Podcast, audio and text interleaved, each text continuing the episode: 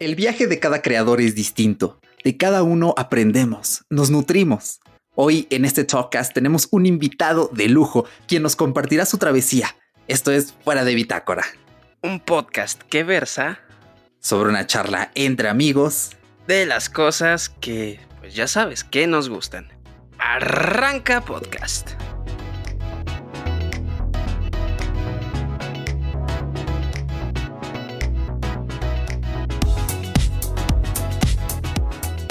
Así es, aquí estamos una semanita más. Por ahí Eric eh, arrojó un rumor muy extraño de que a lo mejor no había episodio esta semana, pero le dije, ¿sabes qué? Voy a abrir la ventana, voy a abrir la puerta porque quiero grabar podcast. y pues ya no había estado durante dos podcasts anteriores, estaba en una pequeña, en esos lapsos donde la creatividad se te cae.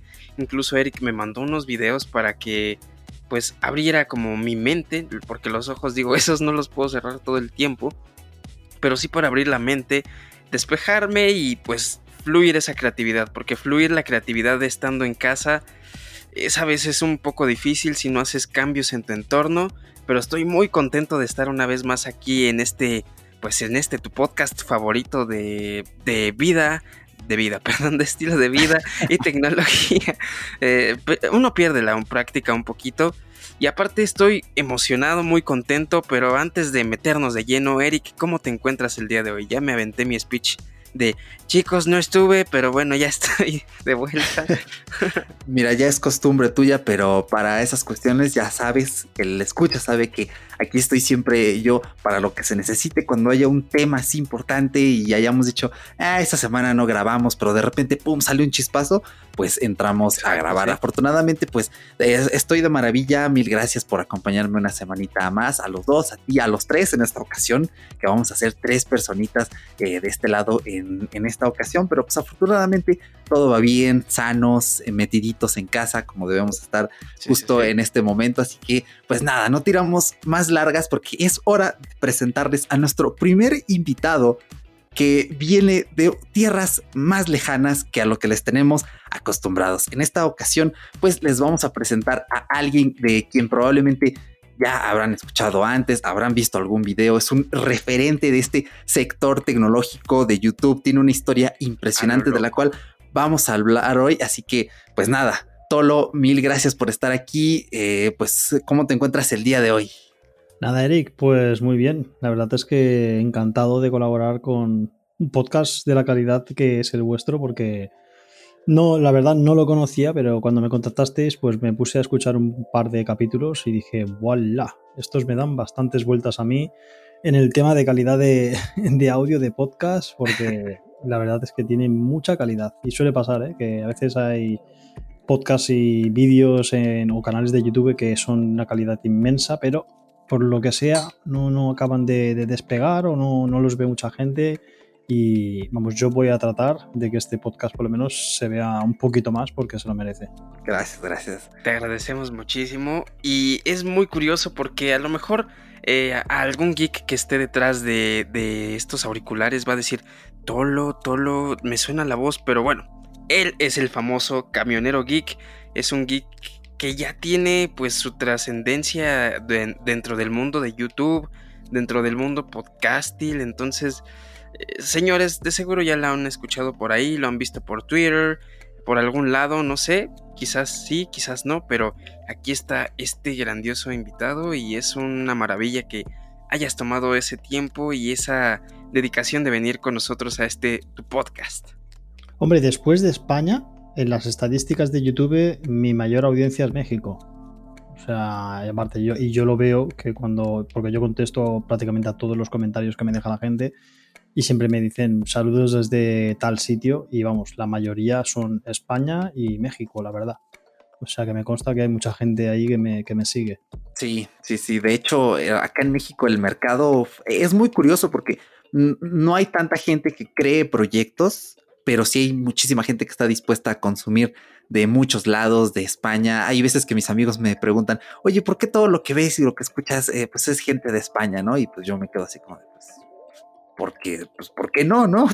es como cualquier otra persona, solo que a veces quizá la disponibilidad de, no sé, ver un canal de tecnología en México, pues no es tanta, ¿no? Como puede ser en, en España, pero pues nos alegra mucho que tenerte aquí colaborando en episodio, una charla entre amigos. Ya en la charla pre-podcast, pues mencionamos lo de las cervezas. No hay cervezas ahorita, tenemos agua potable embotellada, pero pues nos vamos a dar ahí unos brindis en lo que charlamos pues sobre títulos, sobre tu proyecto, sobre cómo has ido construyendo a lo largo de todos estos años, porque para quien no haya ido al canal El Camionero Geek y no se haya ido a la pestaña de videos y haya presionado en desde más antiguos hasta más nuevos, o sea, e, esos 11 años te quedas sorprendido y dices, wow, o sea, eh, eh, todo lo lleva a la mitad que tengo yo de edad subiendo videos. Sí, esa es una locura inmensa, así que pues vamos a comenzar a darle rienda a estas preguntas, así que pues cuéntanos, Tolo. No iniciemos con esa faceta que ya mucha gente conoce de ti,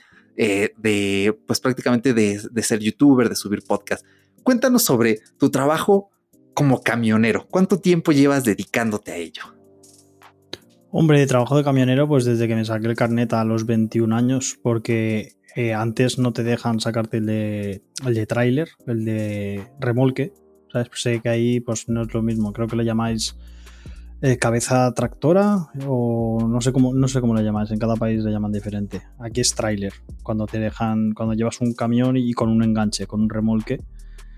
Pues aquí hasta los 21 años por lo menos cuando yo me lo saqué no, no podías llevar ese tipo de camión. Tenías que llevar otros más pequeños. Así que a los 18 me saqué el carnet de coche pero no tenía coche y lo que me dieron fue un camión de estos que se puede llevar con con carnet de coche más pequeñito y hasta los nueve meses que estuve trabajando con camión no me compré mi primer coche. Así que desde los 18 años, te puedo decir. Y lo primero que tuve fue un, camión, un camión pequeño antes de comprarme mi primer coche. Wow, e, es, muy impresionante, ¿sabes? Porque cuando uno ve por primera vez tu canal, cuando uno ve ese El Camionero Geek, o sea, e, es claramente una directa. O sea, no puede, tú lo piensas y dices, pues si se llama el camionero geek es porque pues, es camionero y, es geek, ¿no? Pero a veces, sabes, entre toda la jerga, el juego de palabras, uno a veces piensa, no, no ha de ser camionero, ha de ser algo, pues, un juego de palabras inteligente para diferenciar el canal. Pero ya cuando empiezas a ver, cuando uno empieza a ver tus videos, el 50 cosas de mí, esos blogs que has hecho en el camión, dices, ala, pues si era camionero. Y sabes, a mí me llama mucho la atención porque mi padre también es, es camionero. Eh, bueno, acá la forma elegante de llamarles es transportista, ¿no? Pero Acá decimos eh, chofer, conductor, eh, hay muchos este, sinónimos. entonces, pues eh, conozco un poco cómo es e-, ese estilo de vida, es cansado, los, los viajes. entonces, pues, ¿qué tal son tus recorridos? ¿Qué piensas durante ellos? ¿Piensas en tu canal? ¿Piensas en tecnología? ¿Editas tal vez en algún descanso? ¿Cómo, ¿Cómo es ese interpaso entre el trabajo y los contenidos? En mi caso eh, es, un poco distinto, porque hay diferentes tipos de camioneros o de transportistas. Hay de los que hacen transporte europeo o nacional o lo que sea, pero también hay simplemente que trabajan al día. Y ese es mi caso. Yo vivo en una isla que es muy pequeña, mm, como mucho hay desde mi casa a la punta más lejana de la isla, pues a lo mejor hay 80, 100 kilómetros como mucho. Así que yo los trabajos que he tenido normalmente con los camiones o autobuses, porque también tengo los carnes de autobuses para llevar a, turistas y tal, del aeropuerto a hoteles o lo que sea, sobre todo en verano, eh, han sido trabajos en los que sí, a lo mejor estás 12 horas fuera de tu casa trabajando. Pero yo tenía la suerte que normalmente podía volver cada noche a mi casa, a menos que justamente me hayan tocado pues épocas en las que he tenido que viajar a, a la península, a Barcelona, a Valencia o, a otra isla, como por ejemplo a Ibiza o a Menorca, pero no he hecho muchos viajes de estos de estar, de irme por lo menos, por ejemplo, desde España hasta Alemania o volver. No, eso yo de momento no he tenido que hacerlo. He podido, he podido trabajar de momento en, en trabajos en los que normalmente podía volver cada día a dormir a mi casa. Aquí es donde me gustaría preguntarte, este eh, gusto, bueno, esto realmente es un gusto por viajar, por el mismo hecho de conducir, porque bueno, la experiencia de conducir desde que eres muy joven, a lo mejor como nuestras edades, incluso desde los 18, es como de, oh, el día de hoy fue la primera vez que pude conducir, mañana voy a conducir por segunda vez, entonces eh, a lo mejor esa sensación vive en ti todavía o es meramente una pasión el conducir? ¿Aspiraste alguna vez a ser eh, un conductor profesional en cuanto a carreras, una cosa así? Cuéntanos sobre, sobre esa pasión. La verdad, ya, esta pregunta me la han hecho muchas veces en vídeos de preguntas y respuestas y mucha gente se piensa que ser camionero es una pasión. No, no dudo que habrá gente que le apasiona el tema de los camiones y todo esto. En mi caso particular no es que fuera mi pasión, es que simplemente pues ya estaba cansado de tener trabajos en los que te rompías la espalda por un montón de horas y cobrando súper poquito y siendo la última mierda del sitio porque no, no, o sea, si eres un peón de albañilería o lo que sea, un ayudante de cristalero o lo que sea, o sea, no pintas nada, eres el ayudante, el último, o sea, aquí se dice la última mierda y eres el que te comes los trabajos más duros, si hay que subir escombros, lo que sea, pues eres el que, tú no tienes titulación, ¿no? No eres el, el que tiene más titulación, ¿no? Eres el ayudante, pues tú eres el que tienes que subir y bajar 40 veces con el material a cuestas. Yo me cansé de eso y dije, yo me quiero sacar el carnet de camión, que a mí me dicen que los camioneros viven muy bien y cobran mucho dinero.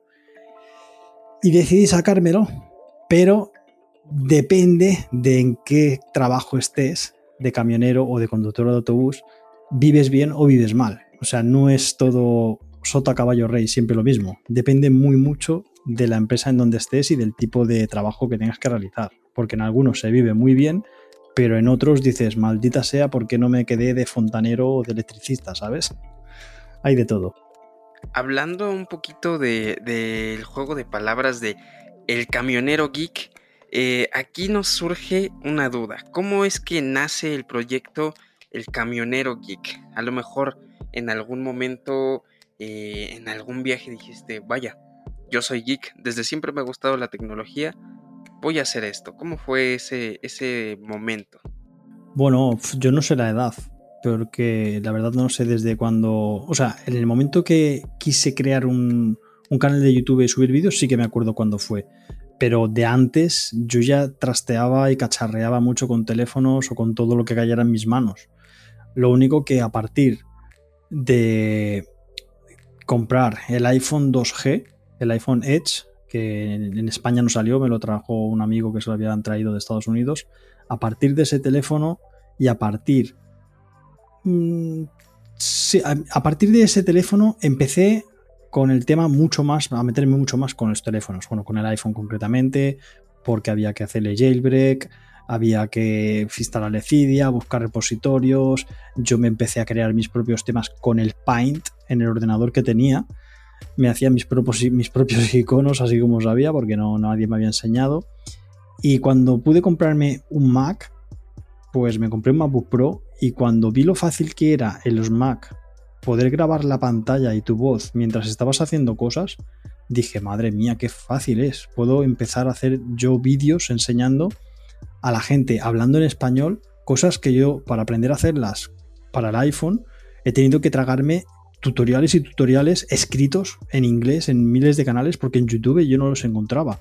Así que dije, jolín, todo lo que he aprendido yo, pues voy a, ahora que tengo un Mac y que es tan fácil grabar la pantalla y todo esto, pues voy a intentar, pues para que la gente no tenga que estar buscando como yo información en inglés o en cualquier otro idioma escrita, pues que yo simplemente en un vídeo de 5 minutos hablando en español y tranquilamente y explicándolo bien, pues no le cueste tanto trabajo como me costó a mí.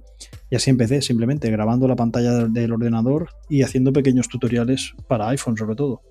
Sí, llama mucho la atención, ¿sabes? Porque el primer video que aparece justamente ahorita en tu canal es eh, tutorial en español para instalar temas en el iPhone y después tienes varios eh, por ejemplo, tienes uno de GIMP o de crear carriers. O sea, ya cuando comentas esto, es cuando toma lógica. Dices, ah, con razón. Y sí, creo que es algo que hemos escuchado hablar de, de personas con bastante trayectoria en este mundo tech que mm, antes no había tantos contenidos en español, hoy en día sobran incluso, pero pues antes la cosa era, era distinta, ¿no? Pero ¿qué, fue lo que te motivó en sí a decir, ah, quiero hacer videos? Porque en esos videos viejos me llama mucho la atención porque tienes algunos videos de tus mascotas, algunos haciendo postres, o sea, a, mí que me encanta comer eh, postres, pues es como tecnología y postres, perfecto, ¿no? Pero ¿cuál era la motivación en ese entonces? ¿De dónde viene esa tentación de, ah, quiero grabar algo y compartirlo?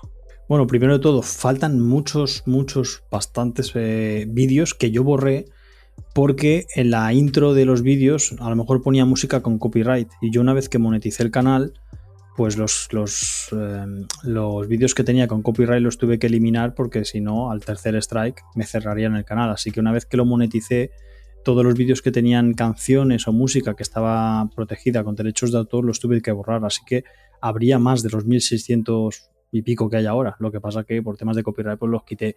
Pero sí, eran también de esto, de, tutoriales y tal como era un canal mío personal así que dije, bueno, no voy a crearme otro canal de YouTube para, para subir las recetas que hace mi novia con los postres y tal, así que aprovecharé y también lo meteré aquí, porque tampoco tenía pretensiones de ser un canal grande. Yo no, yo no me... Lo dije hace poco en un vídeo en el que yo no me creé el canal de YouTube o empecé a subir vídeos a YouTube para poder ganar dinero o poder vivir de él. Yo tenía un canal de YouTube, empecé a subir contenido y a mí hasta que no me dijeron un día, oye, ¿sabías que tienes un montón de reproducciones en este vídeo y en este vídeo? ¿Y tú sabías que puedes monetizar tu canal de YouTube y ganar dinero? Y dije, ¿cómo? ¿What the fuck? ¿Que puedo ganar dinero? Me dijeron, sí, sí. Mm, leí un poco los pasos, dije, anda, pues voy a monetizarlo. Pero en ningún momento yo empecé el canal con la intención de, Yo no sabía ni que en YouTube se podía ganar dinero haciendo vídeos. Y una vez que lo moneticé era porque ya tenía vídeos con muchísimas reproducciones. Me acuerdo que eran vídeos de Jailbreak, sobre todo, que ya los tuve que borrar por miedo más adelante a que, a que YouTube, por, por si veía que era una cosa ilegal que hacías con los teléfonos, me pusiera un strike porque YouTube es muy especial y según qué cosas pues no le gusta que lo subas y como te descuides te, te borran el canal fácil. Así que muchos de esos vídeos también los borré por, por miedo a que a que YouTube no, no, le pareciera bien que enseñara cómo a, crear, craquear una aplicación o cómo hacer jailbreak según qué teléfonos. Aunque bueno, siempre ha habido canales que lo han hecho y nunca les ha pasado nada, pero bueno, nunca he querido forzar mi suerte, ¿sabes? Y como el canal era mío y no tenía que dar explicaciones a nadie, pues, pues si un día subía un vídeo con mis perros, pues lo subía, si un día subía una receta, pues lo subía, si un día subía un vídeo de un teléfono que me había comprado y había tenido tres meses, pues subía el vídeo de ese teléfono. Y bueno, y como en los comentarios yo veía que la gente pues le gustaban, ya sea de una cosa, de, un tema o de otro, siempre tienes audiencia que le interesa, porque la gente entra en YouTube, busca receta tarta de zanahoria y busca, entra y si le gusta, uy, pues muy bien, me ha encantado tu vídeo. Pero a lo mejor busca review Nokia Lumia y entra, ve tu vídeo, ah, pues mira, me ha gustado como lo has explicado, buen vídeo. Decía, ¿por qué me voy a ceñir a un tema? Que yo ahora, a día de hoy, con lo que sé, ya sé que en YouTube lo, lo que va mejor es ceñirte a un único tema y es de la manera que consigues tener más reproducciones en tus vídeos porque la gente que se suscribe se suscribe por ese tema y si luego coges y subes una receta no van a entrar a, ver el vídeo. Así que si lo, quieres que tus vídeos los vea mucha gente y se suscriba mucha gente, lo mejor es que sean de, si por ejemplo son de Apple, pues todo lo que subas sea de Apple. Así te aseguras de que la gente que se ha suscrito va a ver todos tus vídeos, lo más probable, porque se suscribieron por eso. Yo como me da un poquito igual eso, pues un día subo una cosa, un día subo otra pero es que soy consciente ahora que lo ideal para, para ir bien es no tener una temática muy variada, porque si no, mm, puede ser que la gente se suscriba, pero cuando vea que lo que subes no tiene nada que ver con lo que eh, ellos querían que iba al canal, o se desuscriben o se quedan suscritos, pero no entran a ver los vídeos. Exactamente. De hecho, hace unas semanas, incluso meses, Eric y yo, antes de grabar un podcast, la verdad no recuerdo qué episodio, empezamos a debatir un poco del contenido actual de YouTube. Digo, lo hemos hecho muchas, muchas veces, pero llegamos a la conclusión en la que antes llegabas a YouTube y no, y no tenías ese objetivo de, pues voy a, voy a monetizar estos videos, voy a hacer esto, entonces meramente YouTube antes era quiero compartir este video, quiero compartir eh, algún conocimiento, pero a mi estilo, a mi manera.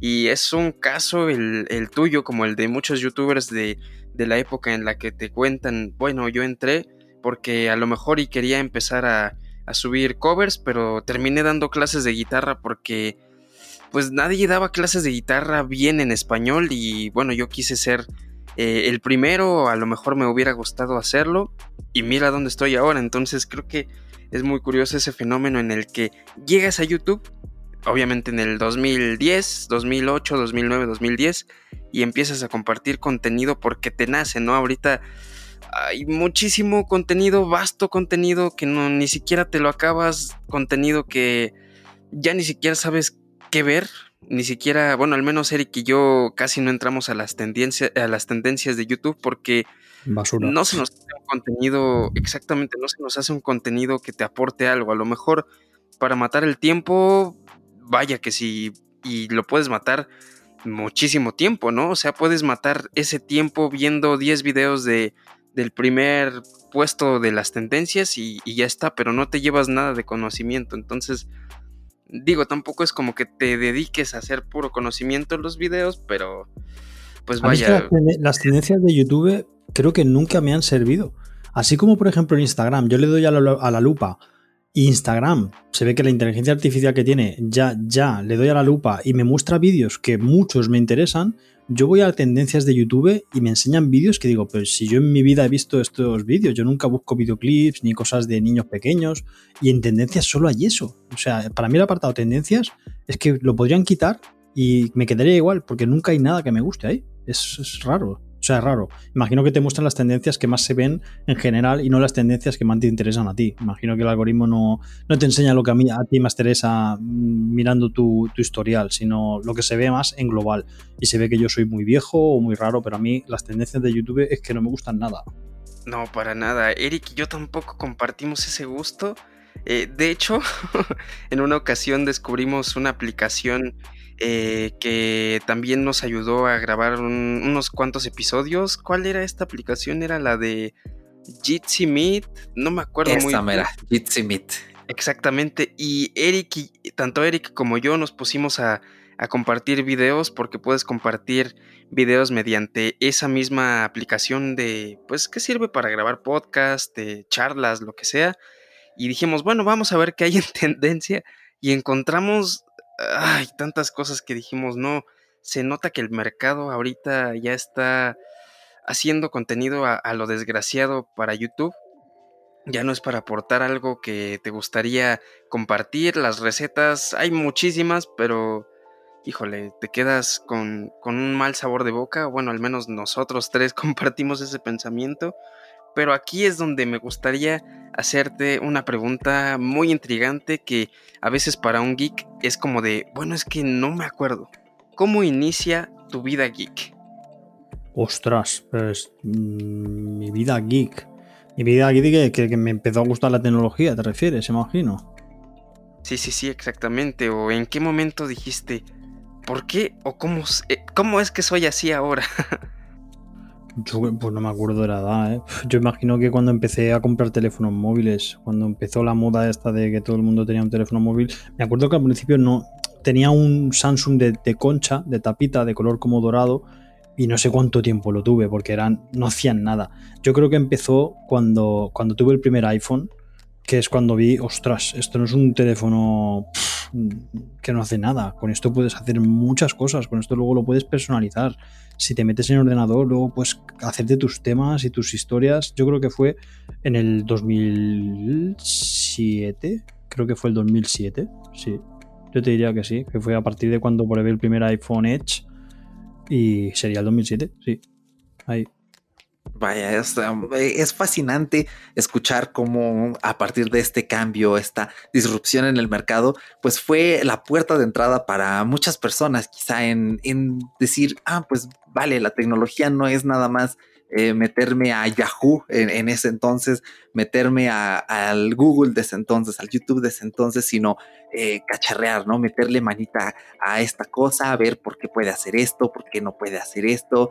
Eh, a mí me llama muchísimo la atención. Ahora, ya que tocamos este tema de tus facetas, de tu empleo, tu, tu vida geek, el proyecto, ¿Cómo balanceas tu vida entre tu trabajo como camionero, tus videos de YouTube y la rutina en familia? Pues francamente, pues como os he comentado antes, cuando ya no hay nada más que hacer durante el día, que suele ser a partir de las 12 de la noche, pues cuando todo el mundo ya se ha apagado, pues es cuando empiezo yo a hacer lo que puedo en YouTube.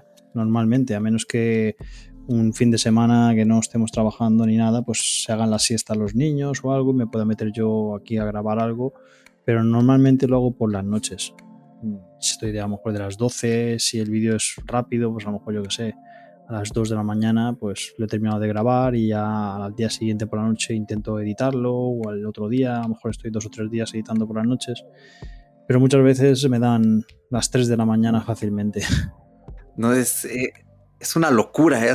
eh, es que es difícil de explicar, ¿sabes? Acá en México, pues justo en este momento que grabamos, pues son las 7 de la tarde, todavía está soleado y, o sea, Paco y yo estamos frescos, grabando aquí como si nada, pero eh, para mí el hecho de imaginarte allí en España a las 2 de la mañana grabando un podcast, eh, nosotros nos hemos quedado tarde grabando, pero se me viene un poco a la mente ese Patricio Estrella de quién graba videos o podcast a las 3 de la mañana. Cielos, 3 de la mañana. El camionero geek, contesta el camionero geek, este trabaja por la noche. Aparece el Patricio Estrella con el famoso logo de del Mac del Rayo McQueen. El camionero que claramente lo hace, tío. Sí, sí, es, una locura, ¿eh? De ahí, de ahí por ejemplo, que, si grabo algún podcast, normalmente también es algún hueco que tengo por ahí, que, por eso lo hago, lo hago desde el teléfono, porque es lo que llevas encima. Y por eso no me, no me siento aquí a editar un podcast muy preparado, con un guion y nada, porque si no, no lo haría. O sea, o los grabo cuando los grabo, que es cuando puedo, en, movilidad por la calle o se quedarían apartados los podcasts. Y como hay muchas cosas que me gusta más para los podcasts que veo que en YouTube no pegarían a lo mejor, pues intento hacerlo cuando puedo. Aunque bueno, a veces también cojo el audio de, de algún vídeo de YouTube y lo meto también en los podcasts porque veo que es interesante o simplemente salgo yo hablando y digo, ah, esto también si no me ven no pasa nada, con el audio suficiente y a veces también subo el audio de mis vídeos de YouTube al podcast y a la gente le gusta. De hecho lo hago porque me lo pidió mucha gente. Ahora tenemos una cuestión muy, muy, muy curiosa. Aquí es donde eh, retomamos un poquito eh, el tipo de contenido que, realizas, ¿no? Estamos acostumbrados a que generalmente haya canales, no sé, por ejemplo, eh, entramos a, al canal de Víctor Abarca, por ejemplo. Es un, es un vato que sube videos eh, generalmente de unboxings, eh, probando alguna otra cosilla. Y el camionero geek hace algo muy semejante, pero el camionero geek hace videos de repente muy random. No se mete un blog, de repente se pone a platicar únicamente a la cámara, eh, algunas vivencias, de repente está en el camión, de repente hace podcast. Entonces, aquí es donde nos gustaría preguntarte, ¿qué tipo de videos o contenido te gusta más hacer? Ya sea, pues no sé, reviews, unboxing, comparativas, tutoriales también. Hombre, me suelen gustar más o menos todos un poco. Los que Las comparativas son los más complicados normalmente porque tengo que tener, si son una comparativa, por ejemplo, de dos smartphones, y no son míos, es muy difícil que justamente coincida que me dejen dos smartphones, por ejemplo, un iPhone tope de gama y un Galaxy tope de gama. Es muy difícil que coincida en mi casa, por eso hay pocas comparativas de ese, de ese tipo porque o tengo uno o tengo el otro. Normalmente me dejan uno, lo analizo, lo devuelvo, me dejan otro. Es difícil. Esos son bastante complicados de hacer por, por este tema. A mí los que me gustan también mucho son los de tipo videoblog, dando mi opinión sobre algún tema porque me gusta, porque es una cosa que me gusta hacer a mí, hablar simplemente de, algún tema. Así me salgo de la monotonía de siempre estar analizando productos, productos, productos. Aunque sé que esos vídeos no son los que van a tener más reproducciones, pero me gusta hacerlos igualmente. Yo ya tengo muy claro cuáles son los vídeos que en mi canal tienen más reproducciones.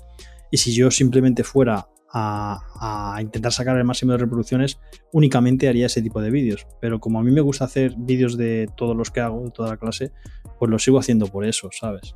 Si fuera directamente a... No, lo que me sale a cuenta, pues venga, cada semana un vídeo de un teléfono y punto. Porque lo demás no da muchas reproducciones. Pero también es verdad que como hay muchos, se junta el poquito, el poquito de todos y al final pues un poquito, un poquito, un poquito, pues hace mucho.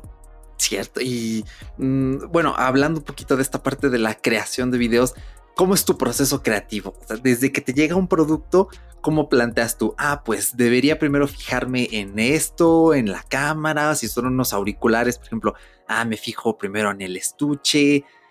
¿Qué, qué pasos hay detrás? ¿Lo tienes guionizado o dices, pues así como salga? No, no lo tengo guionizado. Yo es que para estas cosas habéis dado con el podcaster, yo creo, menos profesional.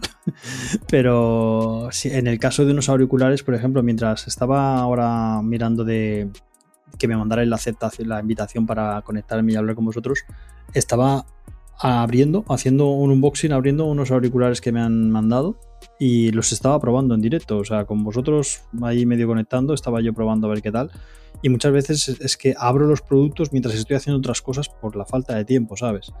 Eh, en el caso de los auriculares, por ejemplo, pues sí, me fijo en el tipo de caja que tiene, a ver cómo es, aunque en el caso de los auriculares me da un poco igual, pero bueno, si son caros ya sí que me fijo más, porque si son baratos da igual, ¿no? Pero si pagas ya mucho dinero, pues me fijo en que la caja pues tenga un buen material, que sea, no sea una caja de cartón de esas súper blandas.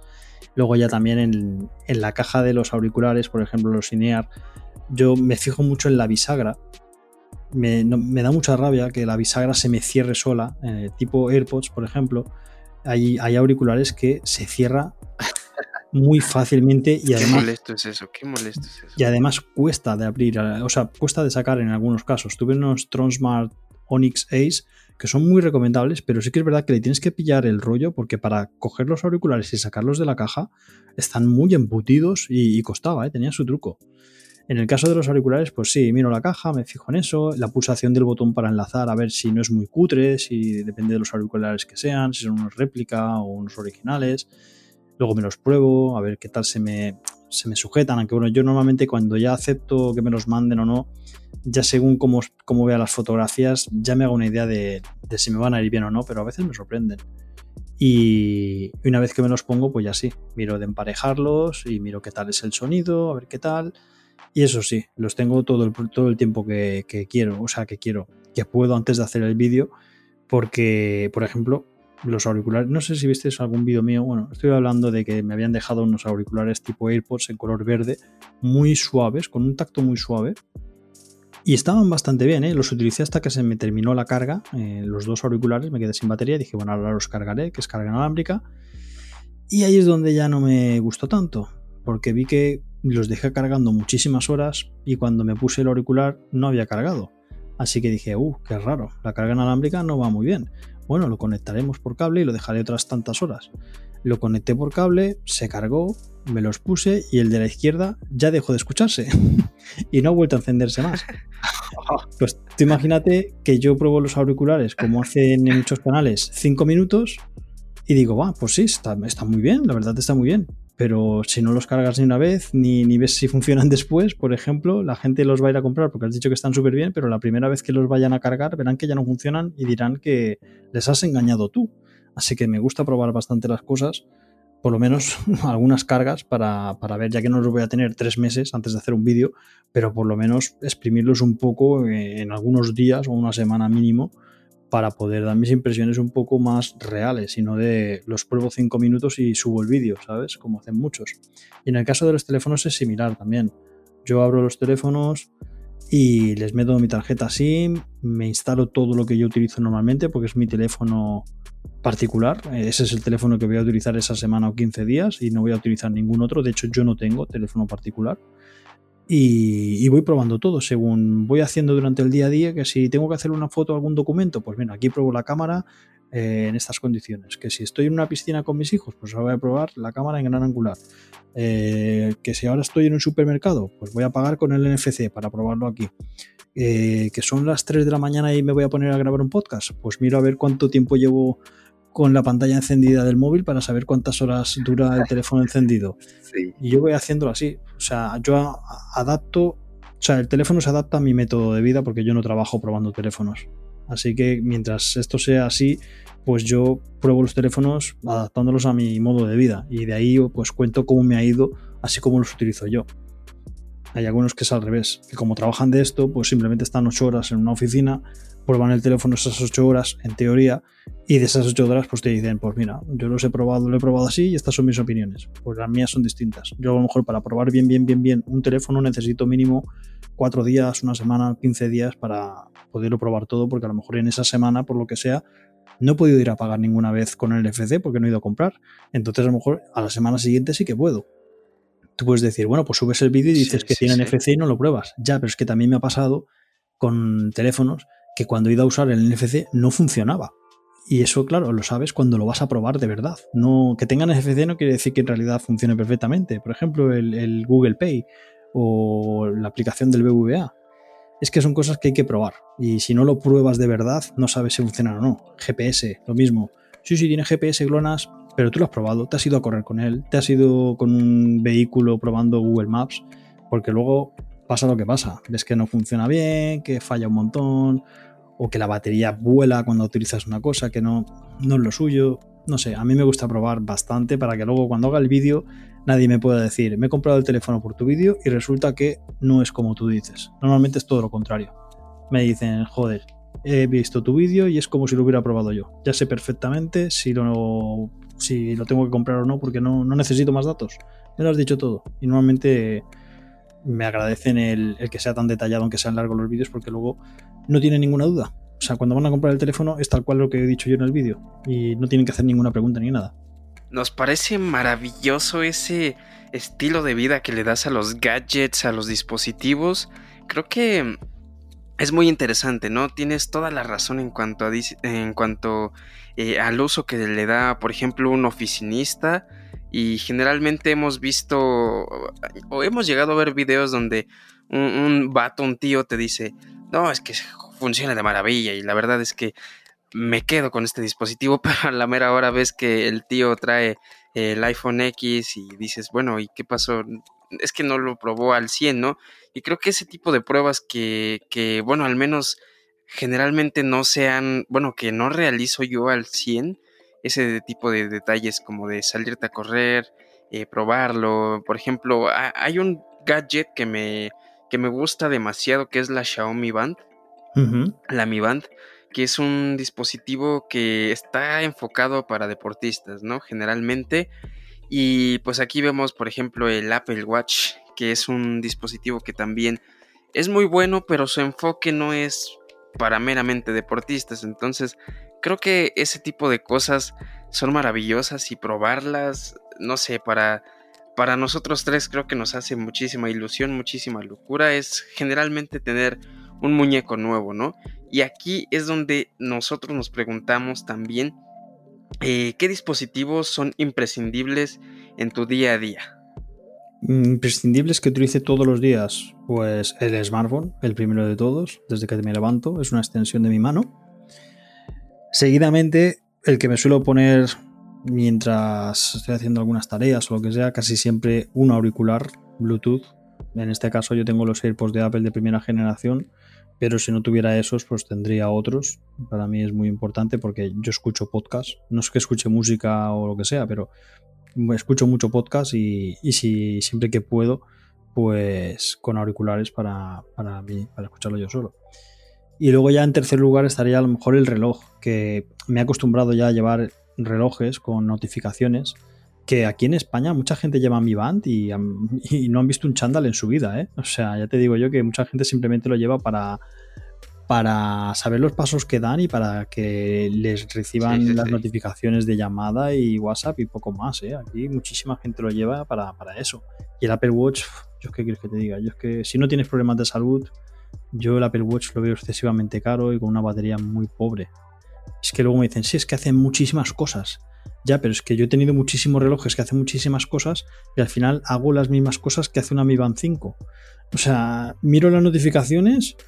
Sí, si pudiera contestar con mucho un OK o un sí, porque mi mujer tiene el Apple Watch y como mucho lo que contesta a veces es un sí o un OK y si contesta, recibir llamadas para saber que te están llamando, porque contestarlas casi nunca lo contesta ella y yo tampoco, muy poquitas veces con el Huawei Watch GT2, muy pocas veces respondo con el reloj, porque aunque se escuche bien, si tengo el móvil al lado no voy a estar hablando con el reloj porque es que es tontería, ¿sabes?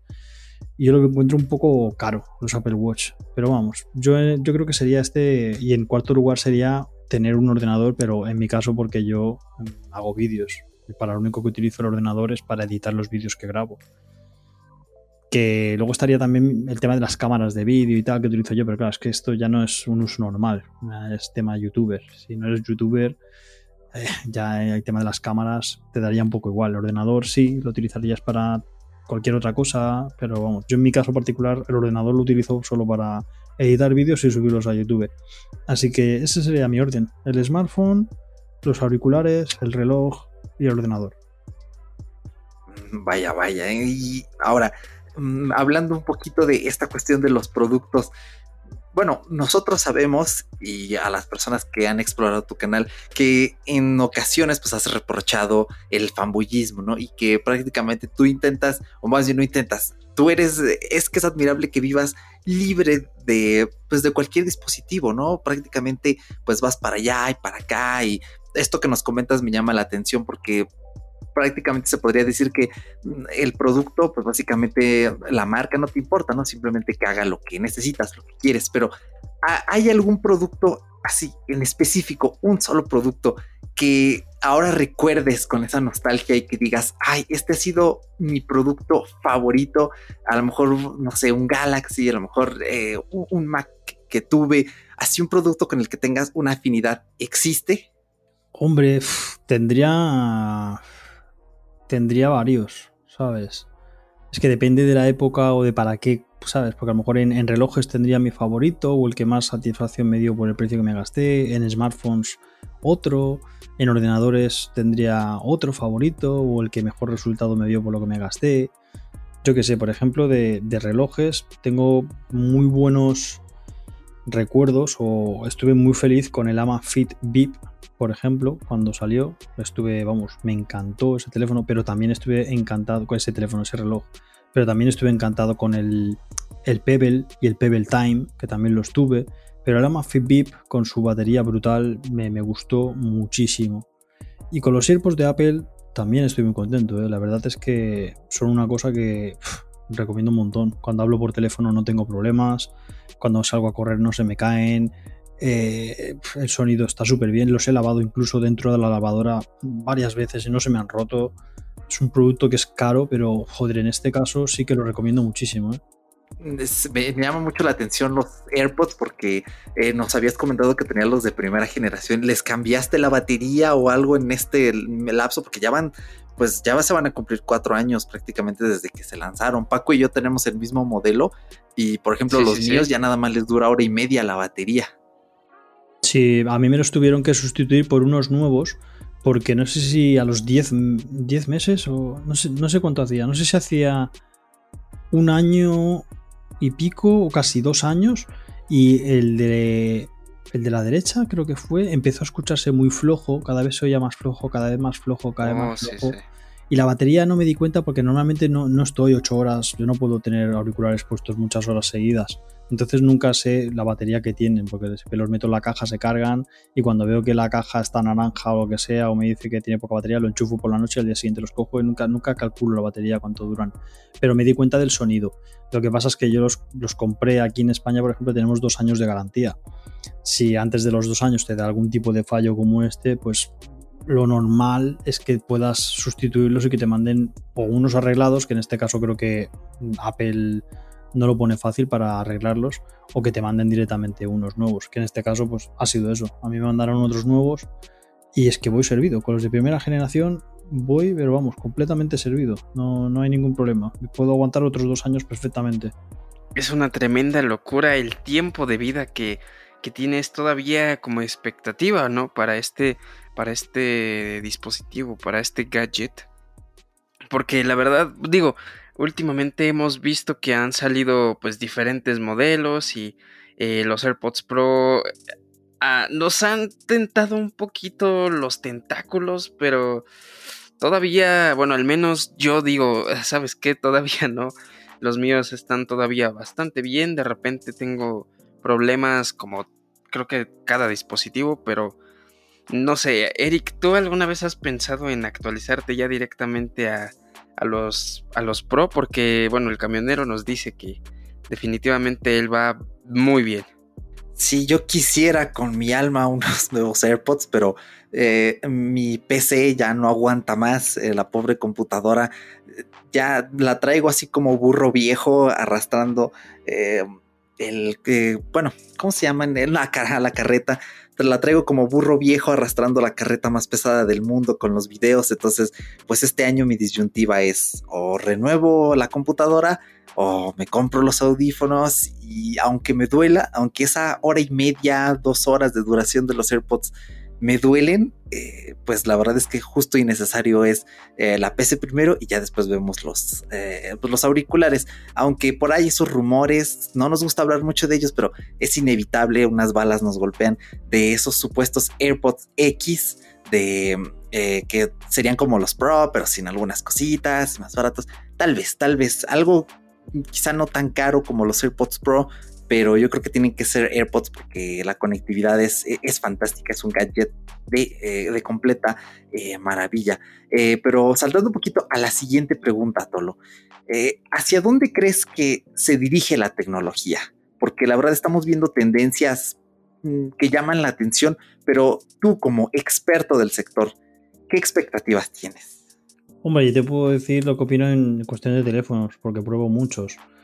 En telefonía, pues yo, yo creo que lo que estoy viendo es que cada marca va a intentar sacar un modelo tope de gama de unas medidas más o menos contenidas. Más o menos digo, porque ahora ya uno pequeño es 5,8 pulgadas y antes eso era un, ladrillo. Y luego van a intentar sacar o van a sacar otro de unas medidas más grandes. Y yo creo que tarde o temprano al final todos acaban sacando, sacando su versión plegable tanto Samsung como Apple, como Huawei. Yo creo que todo el que pueda va a tener una versión pequeña, una versión grande y una versión plegable de, su tope de gama.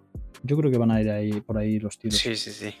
Sabes, eh, me llama la atención en este apartado del tamaño porque algo que personalmente me molesta y no sé qué opinión tengas en tu caso, eh, es que, por ejemplo, la, la, oferta que hace Apple a mí me gusta especialmente porque saca tres teléfonos grandes al año y tenemos uno básico, en este caso el 11, el 10R, por ejemplo, y tiene el mismo procesador y la misma cámara principal que los otros dos. Después tenemos los Pro que tienen el mismo procesador que el básico, o sea, están, digamos que están los tres a la par y con prestaciones muy, muy demasiado similares.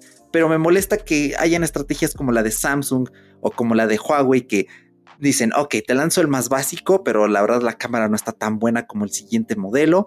Eh, y lo mismo hace Huawei y ya, nos, ya rompieron, digamos, esa barrera que creo que lo comentamos hace unos cuantos episodios cuando hablamos de cuando se estrenaron los Huawei P40, de que ahora ya no solo existe la gama, la gama alta, la premium, sino que ahora existe la gama alta, la premium y aparte la premium plus en la que entrarían el Huawei P40 Pro Plus y luego el Galaxy Ultra no sé, siento que eh, las gamas están como que diversificando, pero ya a un punto extremo. Eh, ¿qué, opinas al respecto? ¿Te parece bien? ¿Te parece mal? Y ahora imagínate que salga otra gama que sea la gama élite, ¿no?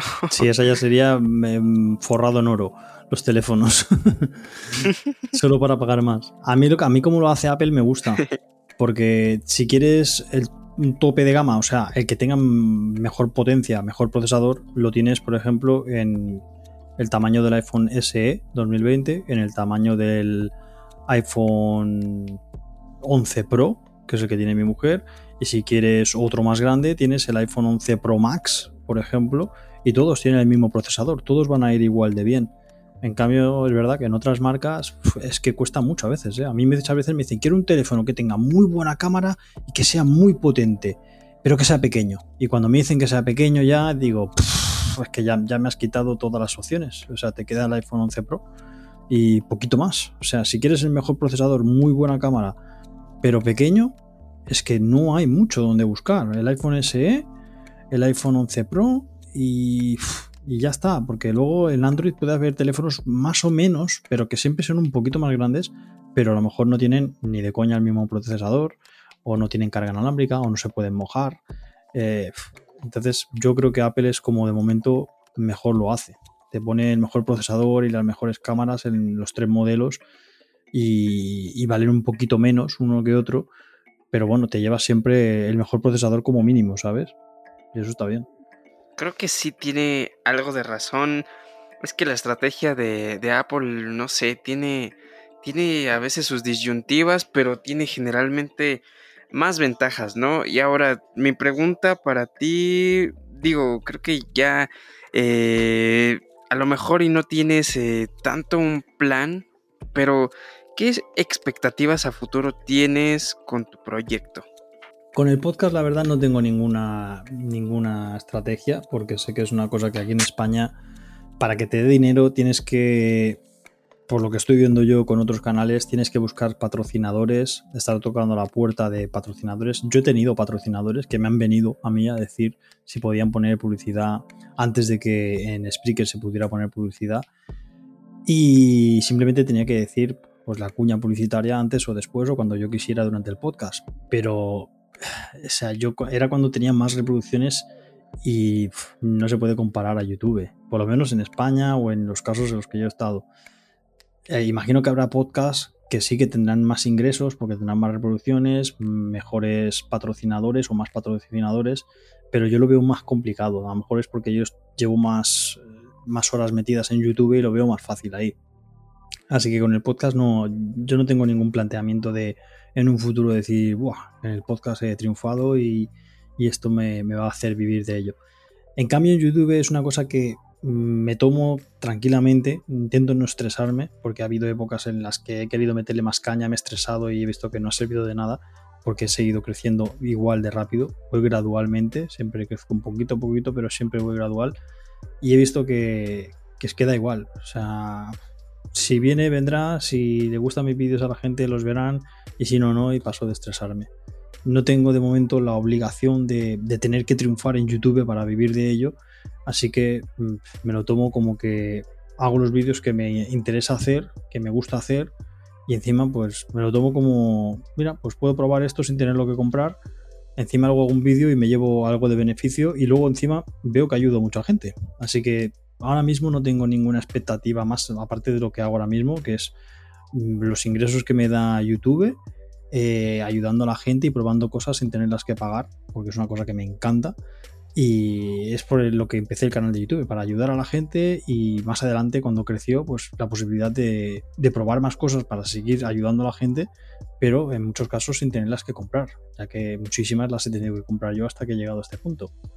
Perfecto, pues esa era la, última pregunta de este cuestionario, la última pregunta de este episodio muy especial para nosotros de Fuera de Bitácora, porque no ha sido cualquier cosa, ha sido una entrevista muy entretenida, bastante curiosa, con una opinión bastante distinta a las que hemos tenido aquí. Y como te comentábamos en la charla pre-podcast, Tolo, pues mil gracias porque eres, el, eres la primera entrevista que tenemos aquí al otro lado del Atlántico. Eso nos hace muchísima ilusión, sobre todo con un creador de contenido como tú que le pone esfuerzo, pasión a lo que hace, pues no es cualquier cosa, no todos los días se entrevista. Habrá, personas que sí, pero al menos nosotros no cualquier día entrevistamos a creadores de contenido y menos de tu talla y menos eh, literalmente al otro lado del mundo. Así que Tolo, mil gracias. No sé si quieras comentarle a los oyentes del podcast dónde pueden encontrarte, alguna red social, tu canal, que mira, ya lo hemos mencionado, pero no vale de más por si estaban en la nube, si estaban distraídos, eh, pues ya que regresen y digan, ah, sí, tengo que ir a visitar el canal de Tolo, ¿qué es? Pero bueno, dinos tú. Pues, en YouTube escribís El Camionero Geek, que se pronuncia geek, pero se escribe con dos es, que se diría geek, pero se dice geek. Eh, las redes sociales como Instagram, Twitter, me puedes encontrar con el nombre de arroba el camionero geek, todo junto en minúsculas. Y si alguien me quiere preguntar cualquier cosa en privado y no quiere que se entere nadie, pues puedo hacerlo por Telegram también, que soy arroba el camionero geek, en un chat privado, en los mensajes privados de Instagram, en Twitter también, o si no, pues todavía más privado el correo electrónico que es el camionerogeek.com contesto muchas, muchas dudas por ahí y no se entera nadie. Así que súper confidencial. Aunque bueno, tampoco es un misterio preguntarme qué teléfono me compro, este o este. Yo te cuento el que yo me compraría y, en base si lo he probado. Y punto. Ahí me pueden encontrar. Y luego, claro, también está el podcast. Que si les gustan los podcasts, pues lo mismo. Buscáis el Camionero Geek y también os saldrá por ahí seguramente. El camionero geek es un ejemplo para nosotros, es un, es un sujeto que ha logrado trascender conocimientos y ha logrado eh, compartir sus gustos con pues diferente gente. Eh, mucha gente ha logrado eh, pues básicamente conseguir información mediante la difusión de lo que él hace y ese tipo de comentarios de bueno yo me he comprado este dispositivo porque vi tu video es una tremenda locura o he aprendido a hacer esto mediante tus videos y eso, vaya, nos, nos hace también muchísima ilusión y también pues hemos llegado a ver videos que nos han eh, dejado algo, ¿no? Entonces creo que ese equilibrio que realizas con tu trabajo, con tu familia, eh, con, este, con esta pasión de compartir con el mundo lo que haces mediante lo geek, la verdad es que nos encanta muchísimo y pues agradecerte una vez más que hayas tomado esta gran disposición y esta invitación a tu podcast, eh, tu casa de podcast que es aquí fuera de Bitácora. Y pues Tolo, muchísimas gracias y muy agradecido contigo. Nada, hombre, yo sí que estoy agradecido, además muy cómodo, me lo habéis dejado todo en bandeja de plata. Yo solo he entrado en el link y ya estaba todo hecho, así que genial pues nada más, pues mil gracias Tolo. Eh, ya sabes que aquí tienes tu casa podcastil siempre que quieras regresar y charlar un poquito de las cosas que nos encantan, nos gustan. Ya saben, la audiencia para los nuevos, para los que siempre han estado allí, que pueden ir a nuestras redes sociales, búsquenos como arroba fuera de bitácora en Facebook, en Instagram, también en Twitter. Apenas estábamos estrenando el Twitter la semana pasada y nos ha gustado mucho el diseño, las movidas, lo que hemos estado haciendo allí, porque liberamos información que a veces no está en Instagram, que a veces no está en Facebook, así que síganos allí. Y por supuesto para los que quieran unirse a nuestro grupo de Telegram pueden buscarlo como, eh, más bien no lo busquen como, búsquenle el enlace en la descripción, mira que ya se me pega lo de, ah sí, arroba tal y tal, no, en la descripción del podcast, en las notas, allí tiene el, enlace de invitación para unirse, para charlar con la comunidad, para que nos expresen sus opiniones, si quieren también eh, dar ideas, ya hemos hecho aquí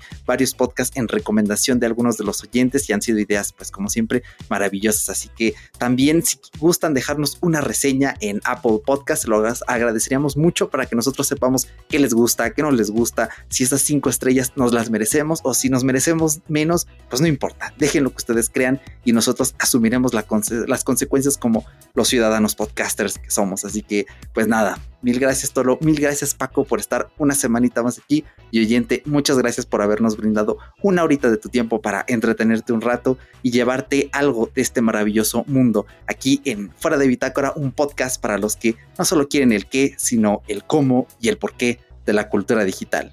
Te mando un fuerte saludo, un abrazo, que estés bien, salud para todos y nada, cuídense. Chao. Chaito.